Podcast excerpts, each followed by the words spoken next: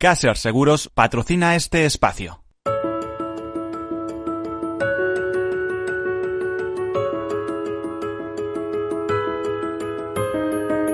Tercer sector, un espacio para la economía social. Un programa dirigido por Miguel Benito.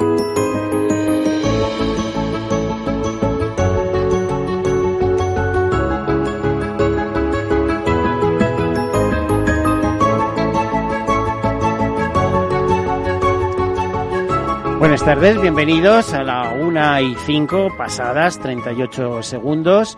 Este es el programa de las asociaciones, de las fundaciones, de las ONGs, de las cooperativas, mutuas, mutualidades, de ese tercer sector que en España significa o emplea eh, a dos, más de 2 millones de personas, en Europa son como 13 millones, a más de 40.000 empresas, que representa o que simboliza más o menos el 10% del PIB cifra que les va a parecer mucho, pero no es así. ¿eh? Tengan en cuenta que, por ejemplo, las mutualidades gestionan por encima de los 42.000 millones de euros en, gestionan, vamos, con, en activos gestionados. Eh, decirles también que tercer sector quiere decir que no es un sector público, que es un sector de iniciativa privada pero eh, que reinvierte todos sus beneficios en el fin fundacional es eh, normalmente un fin fundacional que mm, coincide con un tema de interés general como la acción social, la cooperación internacional, la defensa medioambiental o tantos pequeños y grandes temas que son de interés general, ¿eh? por ejemplo una investigación biomédica sobre algún tema de interés específico para el cual es necesario pues constituir una fundación y para ser ONG les recuerdo que primero hay que ser asociación o fundación, una fundación o una asociación. Bueno, y dicho estas cosas y enmarcando eh, lo que es tercer sector cada semana, les comento algunas notas de actualidad y enseguida entramos en nuestro tema, un tema que hoy dedicamos a la educación financiera. El día concreto de la educación financiera fue ayer lunes eh, día 7, no es que sea, no es que caiga siempre en día 7, sino que es el primer lunes de mes de octubre y se celebra en Europa y en otros países del mundo y además con apoyo incluso de la ONU, de los organismos internacionales y multilaterales. Como les decía, comento algunas notas de actualidad. Comenzamos. Y aunque hoy no es un día especial de celebraciones, sí tenemos a lo largo de la semana algunas cosas que nos interesa destacar. Por ejemplo, que mañana, 9 de octubre, es el Día Mundial del Correo. Dicen desde las páginas de la ONU que en el mundo existen más de 5 millones de empleados de correos y 663.000 oficinas. Los servicios postales procesan y entregan cada año alrededor de 361.000 millones de cartas 368.000 millones de cartas y 6.400 millones de paquetes. También suministran inestimables servicios bancarios y electrónicos con el objetivo de estrechar la brecha financiera y la digital entre los países y así cumplen con las crecientes necesidades de los clientes en todo el mundo. El propósito de ese Día Mundial que se celebra mañana es concienciar sobre el papel del sector postal en la vida cotidiana y su contribución al desarrollo social y económico de los países. Es importante recordar además que eh, los servicios postales se están eh, modernizando, digitalizando y bueno, incorporando todo tipo de tecnologías. Un día después, el 10 de octubre, es decir, el próximo jueves, se celebra el Día Mundial de la Salud Mental, que en este año va con el lema eh, Conecta con la vida. ¿Y por qué ese lema? Bueno, porque en esta ocasión ese Día Mundial de la Salud Mental se enlaza con el suicidio. ¿eh? De hecho, cada día de octubre se conmemora el Día este Día Mundial, una efeméride impulsada por la Federación Mundial de la Salud Mental con el apoyo de la Organización Mundial de la Salud. El propósito de la fecha es visibilizar el trastorno mental más grave que están padeciendo los miembros de la sociedad global para generar un conjunto de estrategias que sirvan de apoyo a estas personas y les permita sobrellevar su enfermedad o curarse definitivamente. El trastorno mental de 2019, a estudiar, a evaluar y a poner de manifiesto es el suicidio, uno de los temas que se ha puesto en estudio durante los últimos años debido principalmente a la inmensa cantidad de personas famosas que han decidido abandonar este mundo por su propia mano. Pero el suicidio no es una cuestión de países o de personas que posean altos ingresos, como algunos creen. En realidad, el 80% de los suicidios en todo el mundo ocurren en países o comunidades de bajo o medianos ingresos. Tengo que recordarles que la semana pasada precisamente dedicamos este espacio, este eh, programa de tercer sector al suicidio recordábamos que en España, alrededor de, estadísticas más o menos oficiales, 4.000 personas se suicidan y no son todos los que lo hacen, porque muchos suicidios no los recogen esas estadísticas. Y además eh, hablábamos de que no hay una... Eh, eh, a ver, no hay un impulso por parte de las administraciones verdaderamente sobresaliente en el sentido de prevenir esta circunstancia que ya está situada en España como cuarta, quinta causa de muerte.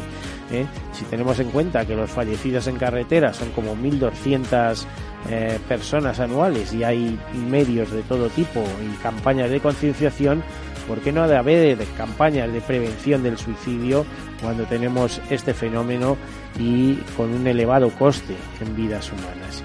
Bueno, pues este, ya les digo, el día 10, eh, Día Mundial de la Salud Mental y el, tema de este año es el suicidio y el lema conecta con la vida. Por cierto, sobre esta, este mismo tema, mañana, no el jueves, sino mañana miércoles, Su Majestad la Reina Doña Sofía presidirá el acto conmemorativo del Día Mundial de la Salud Mental. ¿eh? La temática, pues eh, como decíamos, es esto el acto lo organiza la Confederación de Salud Mental de España eh, y participa además la ministra de Sanidad, Consumo y Bienestar Social en funciones, María Luisa Carcedo, y el presidente de Salud Mental España, que estuvo, que nos acompañó la semana pasada, Nel González Zapico.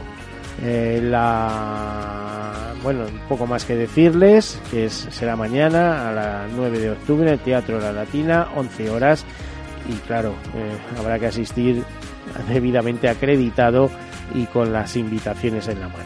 En este tipo de actos suele ser así. Cambiamos de tema. Nos dicen desde Fundación ADECO en esta semana de la salud mental y empleo, Fundación ADECO mm, eh, dedica una nota a decirnos que solo de cada eh, solo 3 de cada 10 personas con discapacidad mental tienen empleo o lo busca eh, ADECO ha querido organizar con este motivo del Día de la Salud Mental una semana de salud mental y empleo eh, con motivo, ya lo decía, con este motivo, que celebramos el 10 de octubre, con el objetivo de ayudar a las personas con discapacidad mental a buscar un empleo y desestigmatizar su situación. La tasa de actividad, un 31% de las actividades de las personas con, con este tipo de discapacidad, es la menor entre todos los tipos de discapacidad, según el Instituto Nacional de Estadística. Por otro lado, se dotará a los participantes en esta semana de herramientas adecuadas para enfrentarse a una entrevista de trabajo y a la búsqueda de empleo. Y por otro lado, se hará un trabajo de sensibilización en las empresas para que conozcan más de cerca lo que supone esta discapacidad.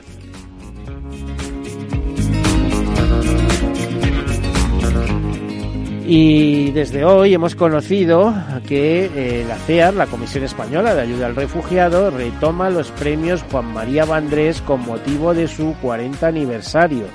Estos premios CEAR Juan María Vandrés 2019 premiarán el compromiso con la defensa del derecho de asilo y la solidaridad con las personas refugiadas en tres categorías internacionales también habrá una mención honorífica. La presentación de candidaturas estará abierta desde hoy hasta el 3 de noviembre de, este año a través de la web eh, www.cear.es barra premios CEAR y una de las categorías elegirá, se elegirá a través de votación popular.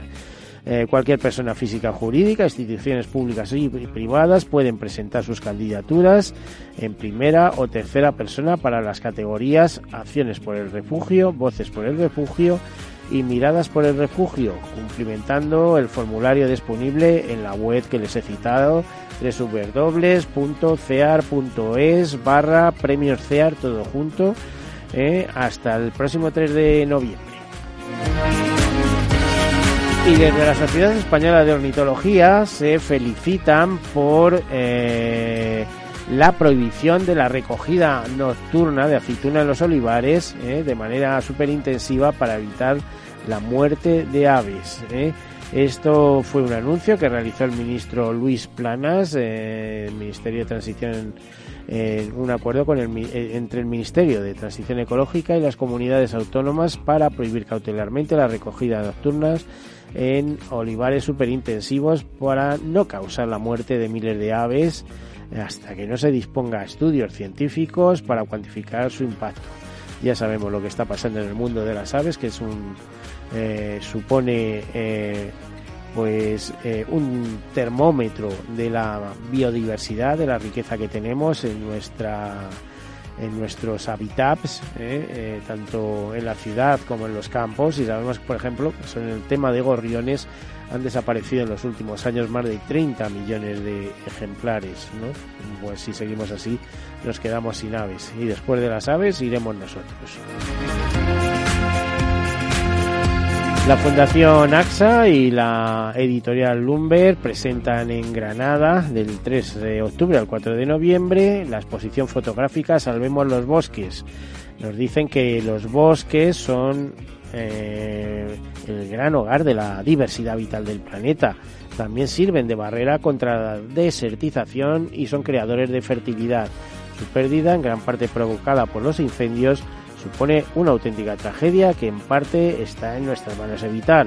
La exposición al aire libre en la, calle Carrera de la Virgen, eh, Granada, eh, muestra 65 fotografías espectaculares de gran formato eh, y donde se pueden observar los principales retos y logros en la lucha contra el fuego y las medidas de prevención. Y la Fundación Más Humano nos eh, habla de competencias y valores de los profesionales del futuro, cómo es el perfil de las nuevas generaciones profesionales. Bueno, pues la Universidad Francisco de Vitoria ha compartido con la red Más Humano su visión sobre las nuevas competencias y valores de los profesionales del futuro y cuál es la propuesta de valor que deben ofrecer las organizaciones para atraer y retener el mejor talento. En ese sentido, el profesor doctor de la Universidad Francisco de Vitoria, José Luis Parada, nos dice que es importante que los jóvenes conozcan bien no solo la parte técnica de cómo es una empresa, sino el contexto que la rodea y que condicionará los nuevos modelos de trabajo. Eh, siempre, eh, entre comillas, siempre decimos que los trabajadores cualificados no sufrirán el impacto de la destrucción de empleo con, la que nos amenaza la cuarta revolución industrial, porque serán capaces de adaptarse a los nuevos escenarios y nuevas profesiones o perfiles. Por eso formamos a los jóvenes combinando los hard y los soft skills, buscando la transversalidad, la creatividad y la colaboración que se exige en este nuevo escenario. El profesor también plantea que esos valores son los que los nuevos profesionales buscarán después en su futuro profesional por eso, el reto de las empresas para incorporar y retener el mejor talento joven es ofrecer trayectorias profesionales atractivas, multidisciplinares y motivadoras que supongan un desarrollo real para las personas.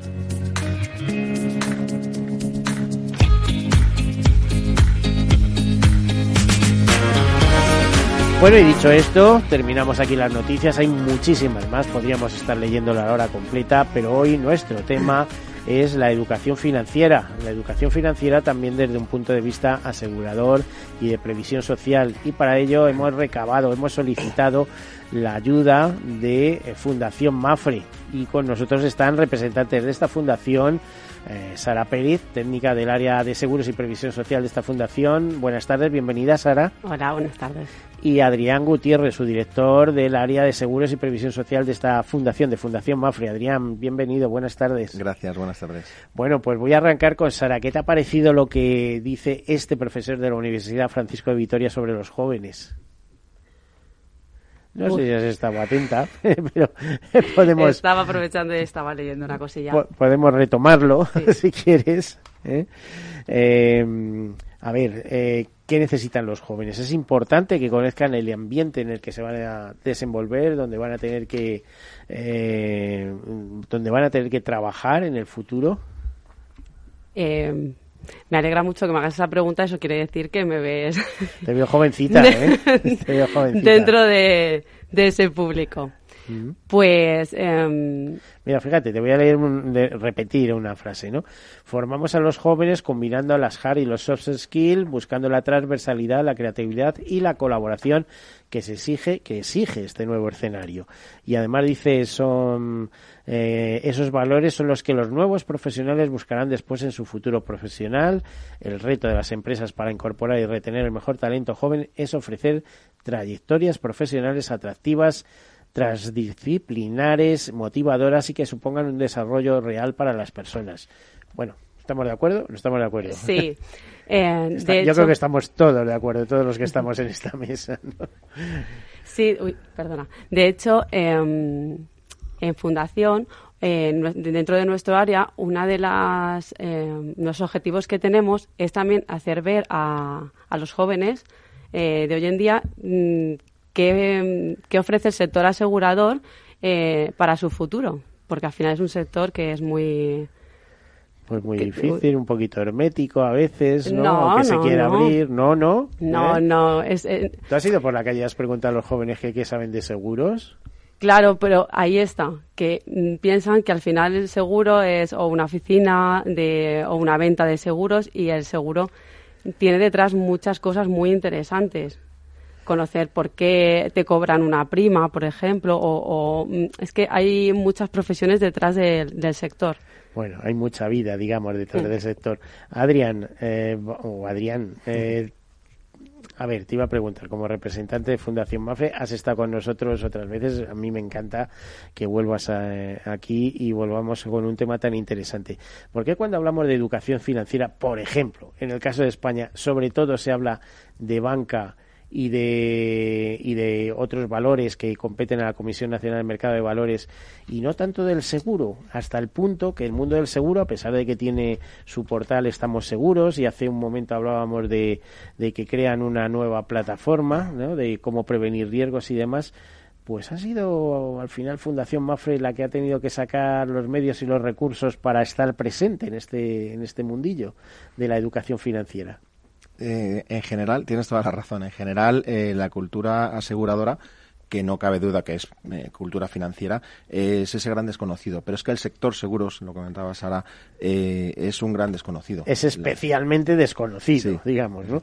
Y sin embargo, cada vez vemos más en, en, los medios de comunicación, sobre todo, por ejemplo, en televisión, que cuando hay una catástrofe, inmediatamente, cosa que no sucedía hace 20 años, y yo lo he, lo he constatado, como eh, después de una catástrofe inmediatamente empieza la sella de seguros. ¿no? Eh, lo hemos visto, por ejemplo, con las últimas inundaciones, que inmediatamente eh, se empezado a hablar que si el consorcio de compensación de seguro, que si el seguro, que si no, donde no hay seguro tienen que entrar las ayudas estatales. Si hay seguro, las ayudas se las pueden ahorrar, ¿no? las zonas catastróficas. Pues esa labor que, que hacemos desde Fundación es la que pensamos que nosotros y otras muchas entidades como nosotros, es la que pensamos que hace que la gente cada vez más hable del seguro cuando lo necesita. Eh, ese es quizá uno de los grandes estigmas que tenemos, que es solo se habla del seguro cuando se necesita. ¿Y cuando se necesita el seguro? Cuando hay algo desagradable por medio. Es, es como que es la gente es un poco reacia a pensar en el seguro porque piensan que ha pasado algo malo para intervenir para que intervenga el seguro. En cambio, en las finanzas en general, en, el mundo financiero en general, eh, pues hablamos del dinero, de, las formas de pago, algo más, más del día a día, más rutinario, que no necesariamente lleva asociado a algo eh, desagradable y quizá la gente está más receptiva. Y luego en educación, eh, la formación académica en general, hay muchísimas titulaciones universitarias y no universitarias relacionadas con el mundo financiero en general, muchísimas, y muy pocas y muy desconocidas relacionadas con el seguro. Bueno, últimamente están surgiendo carreras privadas, pero otra cosa es que luego en el propio sector tengan encaje, que digamos sí, porque hacen falta técnicos preparados, ¿no? ¿Eh? aunque también se habla de que la inteligencia artificial y que, bueno, todos estos sistemas de robotización y tal disruptivos van, pueden acabar con mucho empleo en el sector porque se reciclará. Al fin y al cabo el sector maneja mucho conocimiento. Tenemos que hacer una pausa, enseguida volvemos.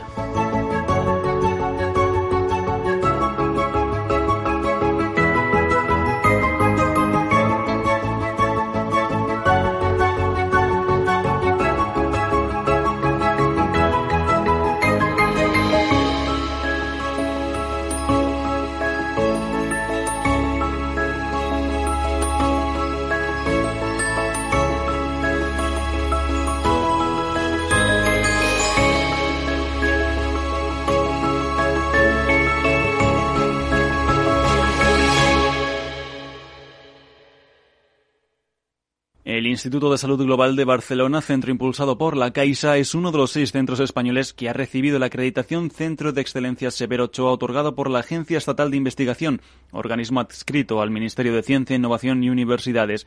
Este distintivo reconoce la excelencia y las contribuciones científicas de los centros de investigación tanto a nivel nacional e internacional, su impacto social y empresarial y su capacidad para atraer talento IS global. Es el único centro español dedicado a la salud pública global que recibe el distintivo de Centro de excelencia Severo Ochoa.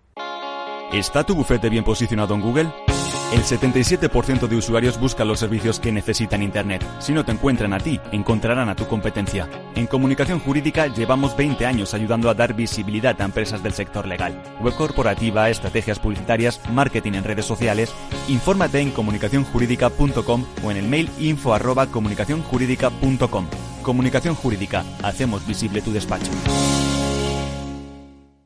Sí, sí quiero. Quiero tener siempre disponible a un buen equipo de abogados. Quiero tener un servicio telefónico de asistencia jurídica ilimitado. Quiero expertos que defiendan mis derechos como consumidor y como ciudadano. Quiero ARAC. ARAC. Lo nuestro es defender lo tuyo. Contáctanos en arac.es en el 992 2095 o consulta a tu mediador. Hola, soy Leopoldo Abadía, autor de La Crisis Ninja.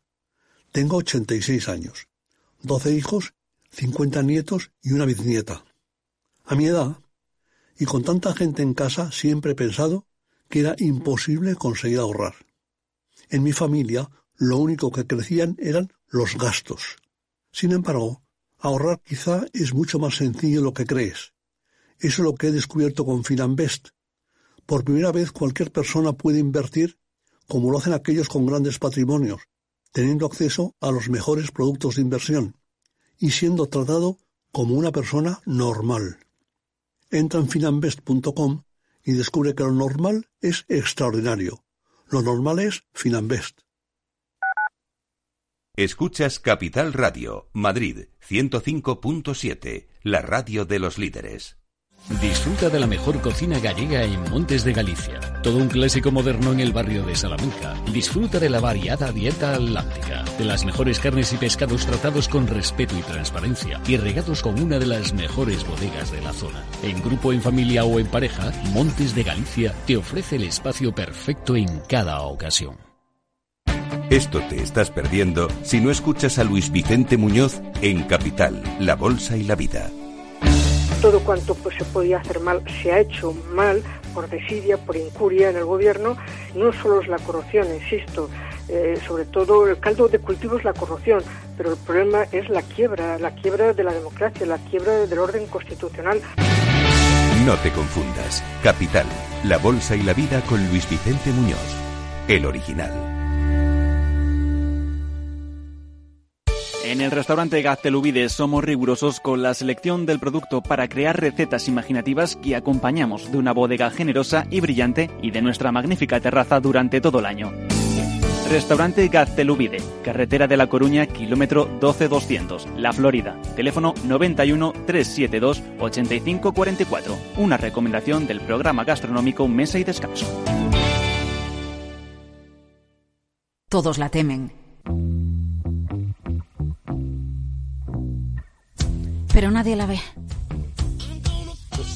Recesión. Recesión. Recession. Recesión. Recesión. Recession. Recessions. Recesión. Recesiones. Recesión. Recesión. Recesión. ¿Viene una recesión en la economía? Sigue la pista en Mercado Abierto. Cada tarde te esperamos en Capital Radio.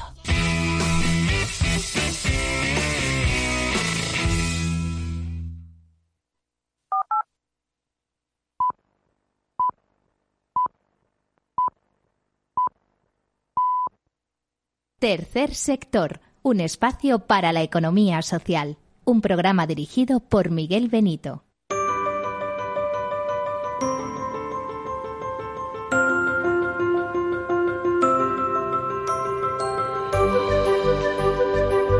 Pues aquí continuamos con las personas que nos acompañan. Adrián Gutiérrez, su director del área de seguros y previsión social, que casi le hemos dejado con la palabra en la boca, pero es que, eh, bueno, el dinamismo, ¿eh? la, la magia de la radio. Y con Sara Pérez, que es la primera vez que nos acompaña, no será la última con toda seguridad, es técnico del área de seguros y previsión social y una fascinada del área de seguros, del seguro. ¿Cómo conociste tú el seguro? ¿Te viene de familia o...? No, no, no, para nada. ¿Eh? no. O sea, de, de, repente te pones a trabajar en, el, en, en, Fundación Mafre y el, y el área que te toca es este, porque te podría sí, haber sí, tocado sí. otro, ¿no? Arte, cultura, otro, sí, no. o sea, de primeras, medio ambiente. de primeras puesta y, y bueno, 13 años ya. Mm, Bueno, algo habrás aprendido, ¿no? Algo, sí. o sea, mucho. Siempre digo que el seguro es una especie de puzzle porque está en muchísimas cosas que es muy difícil tener todas, eh, bueno, todas las piezas, eh, todas las piezas. Eh, Adrián, ¿cuál es tu, Adrián, cuál es tu impresión sobre este mundo del seguro? ¿Cree que, que es difícil para personas que son eh, que no, no han tenido contacto más allá de comprar un producto? Eh, ¿Es fácil de entender el concepto? No es fácil hay que reconocer que no es fácil. Eh, los contratos eh, no son lo, todo lo fáciles que, que podrían llegar a ser. Los contratos ya sabes que los hacen abogados y actuarios, con lo cual muchas Esos veces... y otros muchos contratos. Cualquier contrato tiene que tener conceptos legales como no puede ser de otra manera. Eh, nosotros en Fundación eh, Mafre lo que estamos trabajando es eh, líneas de actuación para clarificar todos esos conceptos. Eh, la terminología en, España gusta mucho. En cuanto te, te, metes en un sector, habla de seguros o habla del que quieras, hay terminología especial que los que están fuera no entienden y a nosotros nos pasa lo mismo. Eh, porque, por ejemplo, el precio del seguro se le llama prima. Mucha gente no sabe lo que es la prima y pues nuestra labor es explicar qué es la prima del seguro. En definitiva, toda nuestra línea, una de nuestras líneas es va orientada a eh, aclarar más esos conceptos y a trabajar en que los contratos sean técnicos, no pueden dejarse de ser técnicos. Si tú eh, simplificas mucho un contrato una, legal eh, de seguro, repito, o de cualquier cosa, puedes cometer el error de dejar en indefensión al, al usuario. O sea, las mm. cosas tienen que estar claras. Lo importante es que se entienda y, sobre todo, que haya un buen, un buen asesoramiento y, y, una buena respuesta de las compañías. Entonces, es un sector complicado, pero porque lo que gestionamos es, es difícil. Bueno, vamos a abrir una pausa. Estoy absolutamente de acuerdo. Te puedes imaginar. Llevo 50 años, me faltan dos, 50, para los 50. 50 años hablando del mundo del seguro. ¿eh? Como ya digo, he trabajado archivando pólizas y he trabajado con fichas perforadas en el mundo del seguro. Y eso sonará tremendo. Y intento estar al día, lo cual es ya de por sí complejo. ¿Eh? Es decir, hoy en día estar en redes sociales o o hablar, incluso escribir de temas de tecnología, pues en fin, la, la, semana pasada teníamos aquí también un debate interesantísimo sobre un comité de ética de inteligencia artificial también eh, y mucha de ellas va asociada al seguro que tiene que desarrollarse mucho. Pero igual que estamos en este programa de tercer sector hablando de educación financiera, hay otro tema de gran interés eh, que seguimos año a año desde que existe este programa, que es la gran recogida de alimentos anual. Eh, tenemos con nosotros al teléfono Ángel Franco para que nos cuente, es el, el interlocutor, es el responsable de comunicación de FESVAL, de la Federación Española de Bancos de Alimentos, eh, para que nos explique un poco cómo se va a organizar, cómo se está eh, planteando este año, porque la recogida viene antes de lo que nosotros eh, pensábamos. Ángel Franco, buenas tardes. Hola, buenas tardes. Ángel. Viene antes, no, vamos a ver, mmm, como aquel que dice, me he enterado hace poquito que Eh, la recogida es en noviembre.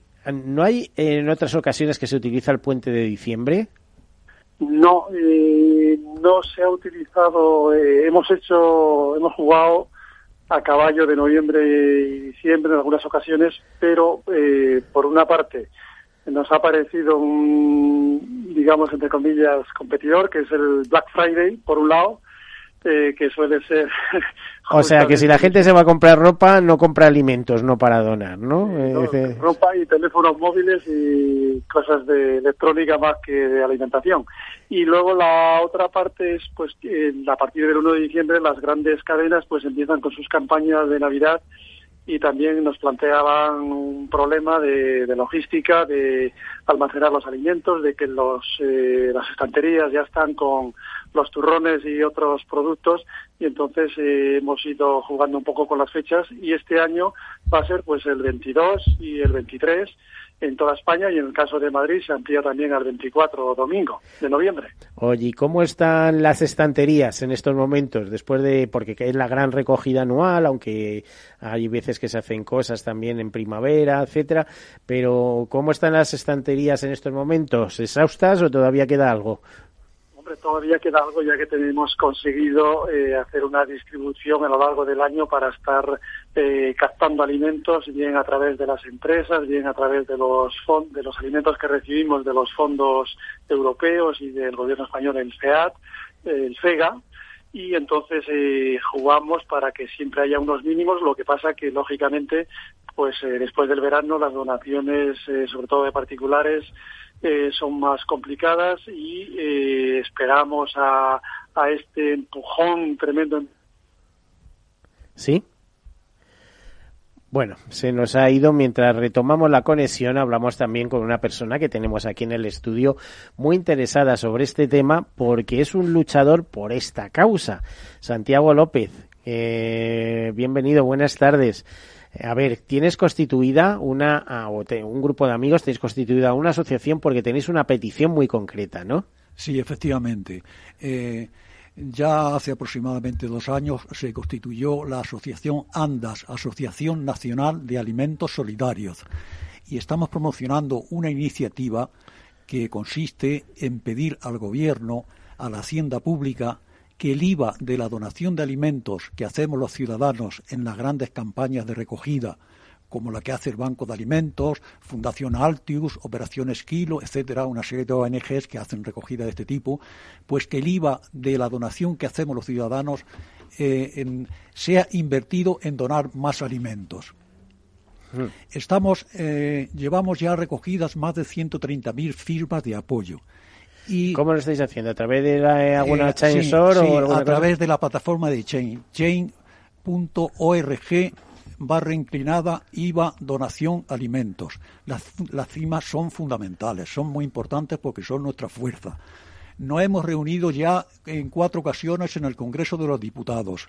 Nos hemos reunido con populares, con socialistas, con ciudadanos, con izquierda en la anterior legislatura y vamos a continuar reuniéndonos en la próxima, evidentemente. Santiago, ¿habéis hecho un cálculo de cuánto supondría, eh, qué importe sería este IVA, el, el, hecho de que las donaciones, eh, bueno, mm, la gente lo compra con IVA, pero que luego alguien se descontara ese IVA?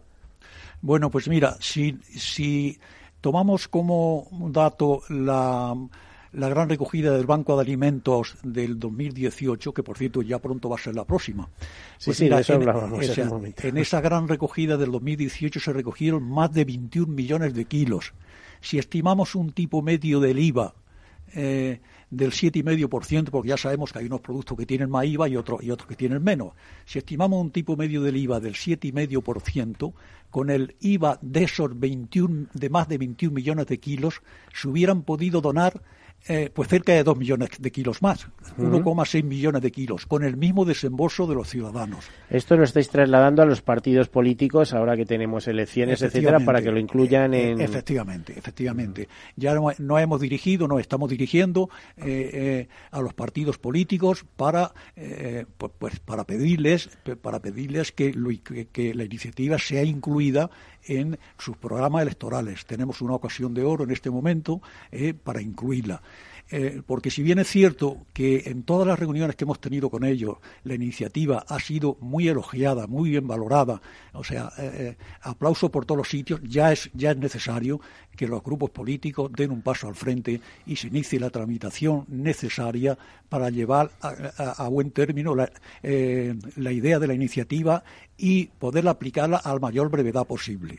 Desde, este, desde, aquí hacemos un llamamiento a los grupos políticos, muy bien, o sea, que, hayas apuntado esa, o sea, esto que, realmente nosotros estamos ocupados en ello, hacemos un llamamiento a los grupos políticos, a los partidos políticos, para que la incluyan en su programa electoral. Entendemos que es una iniciativa solidaria llena de llena, llena con un contenido social enorme y llena de sentido, llena de sentidos y llena de razón y más tarde que tarde tendrá que caer por su peso porque está llena de fuerza y en fin eh, no falla a ningún palo. Bueno, pues recuperemos hemos recuperado la conexión con Ángel Franco. Ángel, ¿cómo se presenta esa gran recogida de 22, 23 y 24 de noviembre?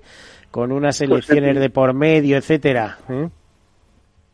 En principio, con gran optimismo vemos esta nueva recogida, aunque lógicamente tenemos el desafío y el reto de poder eh, conseguir al menos las cantidades de los últimos años, es decir, los 20, 21 millones de kilos contar con 120.000 eh, voluntarios para que colaboren con nosotros. Por cierto, es un llamamiento sobre los voluntarios que nos comentaba aquí Santiago, que lo, le, tenemos aquí en el estudio con nosotros, eh, mm, que hace falta mucha gente eh, para, para ir a los sitios. ¿Dónde hay que apuntarse? ¿Cuántos, cuántos voluntarios tenéis inscritos ahora mismo?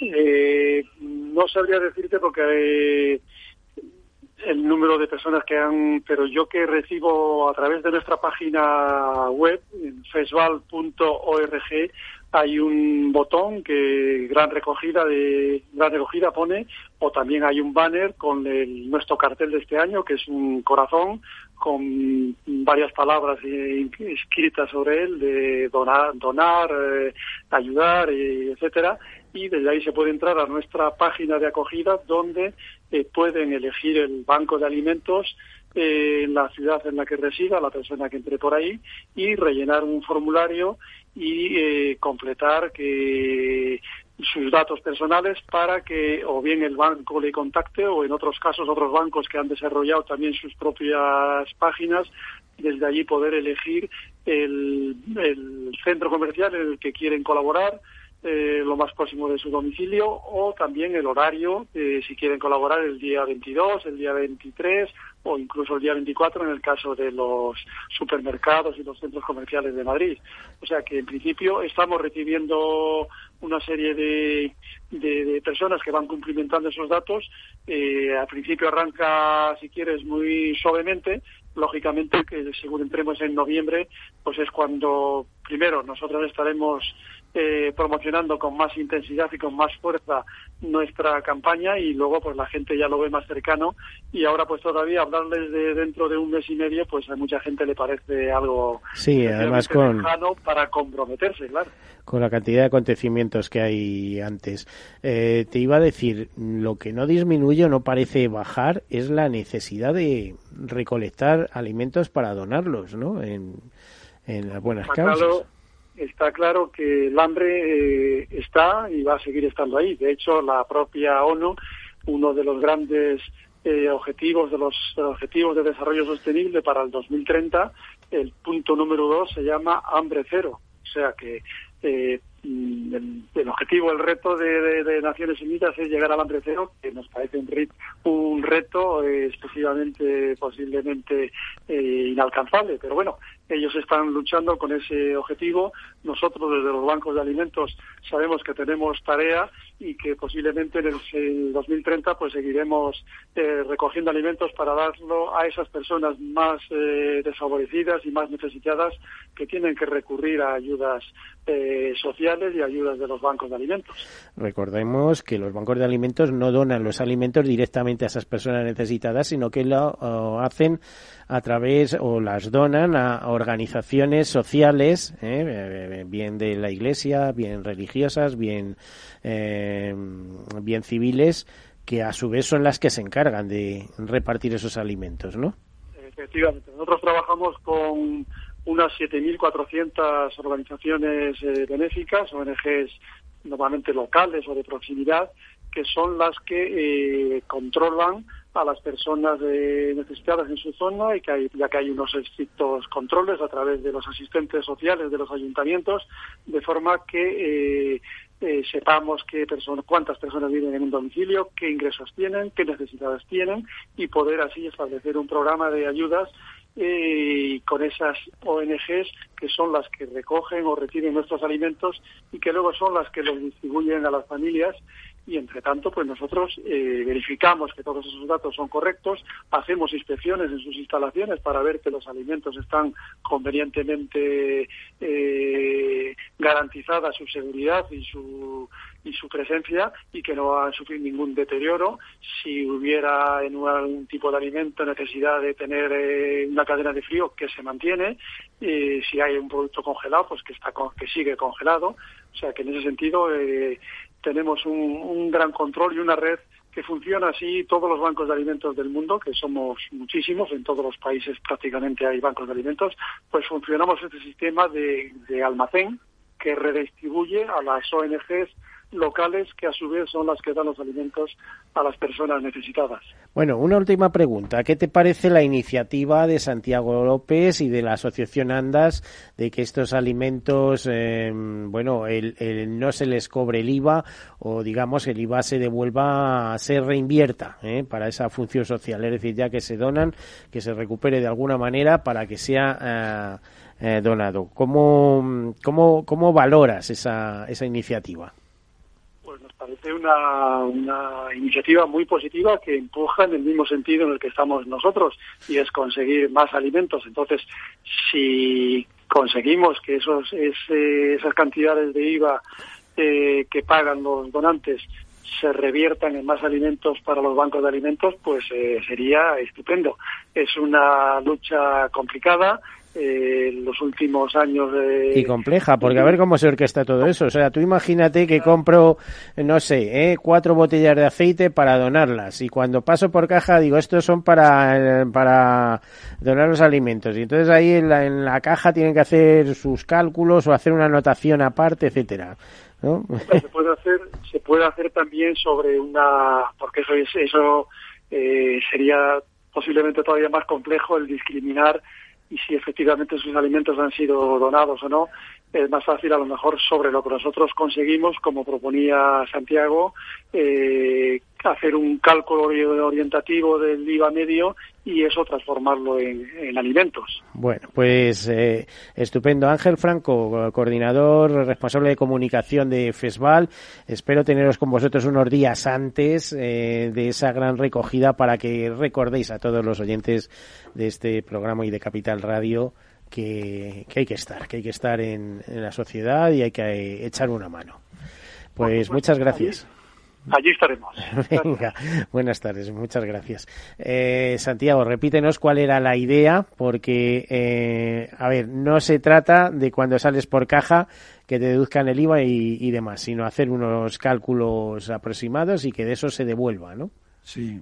Y, sea, se reinvierta en más alimentos, claro. Efectivamente, en cuanto a la logística, que parece en principio complicado, ¿no? Decir, bueno, ¿cómo se va a hacer esto? ¿Cómo quitamos el IVA? ¿Cómo ponemos el IVA? ¿Cómo devolvemos? Bueno, pues evidentemente el Ministerio de Hacienda tiene técnicos cualificadísimos que seguro establecen una logística estupenda. Pero nosotros desde Andas también hemos estudiado eh, una logística que nos parece muy práctica y muy doméstica. Me explicaré brevemente.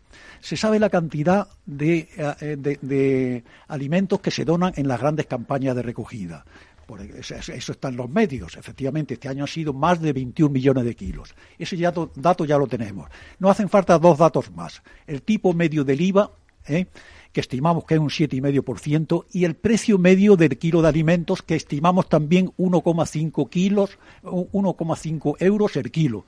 De todas maneras, estos datos se pueden saber con, con, con, una exactitud eh, estupenda, asombrosa, si nos apoyamos en los bancos de datos de las grandes superficies de alimentación, los grandes supermercados, que entendemos estarían encantadas de seguir ayudando en estas grandes recogidas, toda vez que ya colaboran eh, eh, poniendo con sus instalaciones, con sus servicios, y no dudo que, que ayudarían también con estos datos. Entonces, conociendo la cantidad de kilos donados, el tipo medio del IVA, ¿eh? y el, precio medio del kilo de, alimentos, con una simple operación básica de, matemática, se puede hacer una, una, estimación objetiva de lo que la Hacienda Pública recauda en estas grandes campañas de, en, estas campañas de donación de alimentos. Y lo que pedimos es que la Hacienda Pública ponga ese, importe de ese IVA eh, a disposición de la ONG que que, realice esa campaña, bien sea el Banco de Alimentos, bien sea Fundación Altio, o sea, eh, en manos de la ONG que promueve esa campaña. Bueno, pues muchas gracias a Santiago López. Ahí queda ese mensaje. Y vamos a volver al tema original que hoy queríamos tratar un poco, eh, que es con un poco menos de tiempo. El Día Mundial de la Educación Financiera, primer lunes de octubre, que fue ayer. Y volvemos a entrar con algunos inputs, con algunas noticias. Por ejemplo, en, se dice que más de 7,1 millones de españoles reconocen no tener conocimiento sobre sus productos financieros, con según además eh, el portal eh, un, Rastreator, un estudio realizado. Además nos dice también a través de ese portal que 8 millones de españoles no consiguen ahorrar a final de mes. Bueno, eh, eh, retomamos con Adrián Gutiérrez, su director de Seguros y Previsión Social de Fundación Mafre, este tema. 7,1 mm, millones de españoles reconocen no tener conocimiento sobre productos financieros. Supongo que estará basado en una encuesta, puede ser muchos más o muchos menos. Y además las finanzas, que son muy amplias, ¿eh? pues a lo mejor conoces unos campos y otros no, porque no todo el mundo sabe para qué vale el reaseguro, por ejemplo, ¿no? Ni, ni necesidad de saber lo que tienen, diríamos, ¿no? Eh, ¿Cómo ves todo esto? Eh, la conclusión principal, yo estaba mirando eh, esta mañana ese estudio de Rastreator, la conclusión principal eh, de las diferentes preguntas que se hacen en la encuesta es que hay respuestas incongruentes. Incongruentes en que, por un lado, ese dato que acabas de decir, el desconocimiento, pero por otro lado dicen que están tranquilos con su jubilación, pero por otro lado dicen que, tienen unos ingresos suficientes, unos sí, otros no. Conclusión definitiva. desconocimiento. Hay un lío total. Porque vamos a ver, ¿quién sabe o quién es capaz de, en estos momentos, no ya de saber la pensión, que no te la dice ni la seguridad social, la estimada, ¿eh? y te lo dice uno que le falta poco para alcanzar ese logro después de muchos años cotizados. Pero, eh, ¿quién sabe, por ejemplo, el capital que tú vas a necesitar a lo largo de esa mm, hipotética supervivencia que vas a tener a lo largo de esa vida. Claro, eso dependerá eh, muy mucho también de, de, tu forma de comportarte ante las cosas. O sea, es decir, si haces un consumo responsable o haces un consumo alocado o si eres una persona que te endeudas, que te... En fin, se dependerá de muchas cosas, ¿no? Eh, de las necesidades que te crees, no sé la, psicología también en esto del ahorro financiero y de la educación financiera, ¿no? Desde Fundación y, ahora le, dejo la palabra para que cuente en, detalle un poco esa, esa herramienta que, ponemos a disposición de todo el mundo.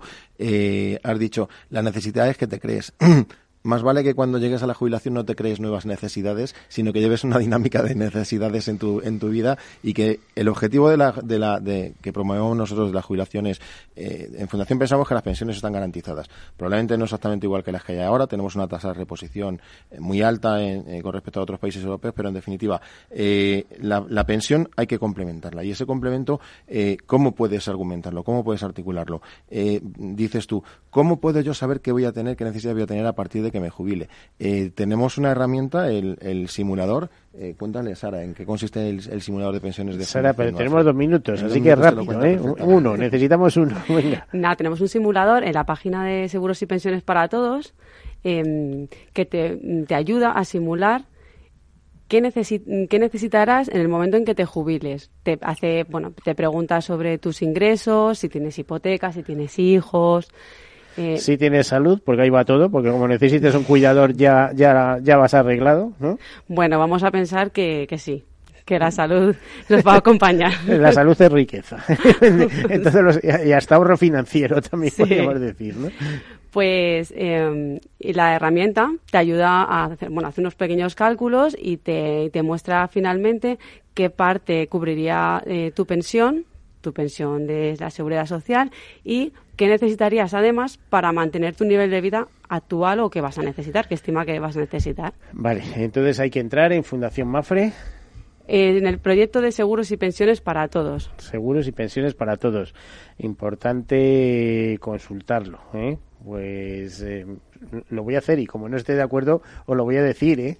Perfecto. Venimos otro día y, a, explicarlo, a explicarlo. Todo es mejorable. Eh, el tema del ahorro financiero, eso sí que la gente no termina de ser consciente, porque bueno, hay, hay muchos partícipes en planes y fondos de pensiones, pero resulta que hay un número superior a, ronda, pero bueno, un poquito superior sobre los 10 millones de personas, pero muchos de ellos son personas que tienen tres planes de pensiones distintos, con lo cual no, no es tal el el número total.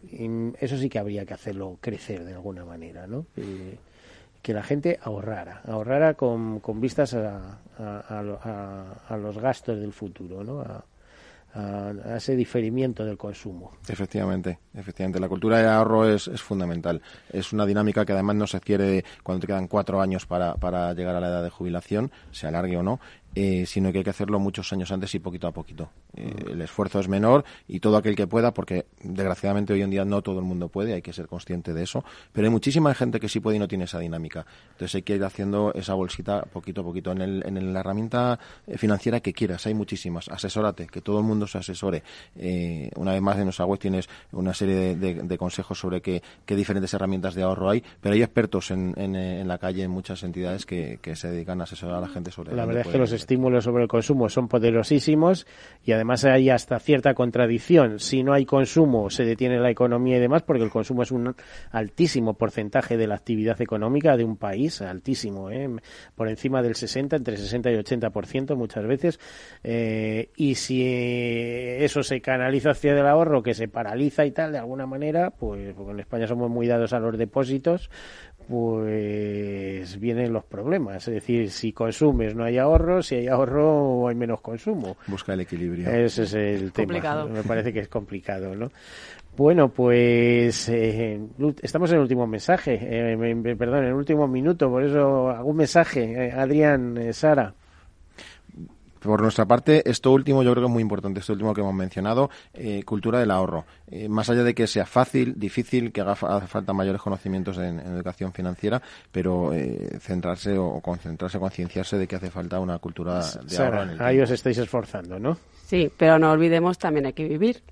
hay que buscar un equilibrio entre el ahorro y, y el disfrute. Bueno, eso es lo mismo que cuando yo digo hay que buscar un equilibrio entre el disfrute y la posesión. Porque ¿qué es mejor? ¿Ser presidente de una fundación y dormir en un palacio? ¿eh? O que el palacio sea tuyo y tengas que pagar impuestos, trabajadores y te estén volviendo locos. Bueno, pues ese equilibrio entre el disfrute y la posesión. Bueno, muchísimas gracias. Hasta aquí hemos llegado. Nos eh, damos eh, la despedida a Sara Pérez y a Adrián Gutiérrez de, del área de previsión social y seguros de Madrid. A todos ustedes, hasta la próxima semana. Gracias. Caser Seguros ha patrocinado este espacio. Capital Radio Madrid 105.7 el próximo 22 de octubre sigue nuestra jornada especial MAP. Desde las 8 de la mañana hablaremos con los protagonistas del sector sobre los líderes del MAP, las empresas cotizadas y la inversión en el mercado alternativo bursátil. Reserva tu plaza para asistir en directo a este especial desde el Palacio de la Bolsa de Madrid en el 91 283 33 33 o en eventos arroba capitalradio.es. El 22 de octubre, especial MAP en Capital Radio, con el patrocinio de Renta 4 Corporate y la colaboración de Udecta Corporate Gigas Hosting, Atriskel, Alkiver Quality y Grupo BME. ¿Está pensando en montar una empresa pero no se atreve a dar el paso en solitario? Busca una marca conocida y consolidada que le respalde. En Franquiciados le ayudamos a elegir el negocio que más se ajuste a sus necesidades. Franquicias de éxito, innovadoras, de baja inversión. Los miércoles a las 12 en Capital Radio tienen una cita con el único programa de radio de España especializado en la industria de la franquicia. Franquiciados con Mabel Calatrava. Gráficas Naciones. Más de 50 años de experiencia en el sector de las artes gráficas. Apostamos por la última tecnología tanto en impresión offset como en digital y gran formato. Realizamos todo tipo de impresión. Tarjetas de visita, folletos, libros, vinilos, decoración y montaje de stands. Más información en el 91 629 2145 o en gráficasnaciones.es. Laura Blanco. Tardes de Radio y Bolsa, en la genuina radio económica. Si no llegas a tiempo, te espero en el podcast. Esto es Capital Radio. Di que nos escuchas.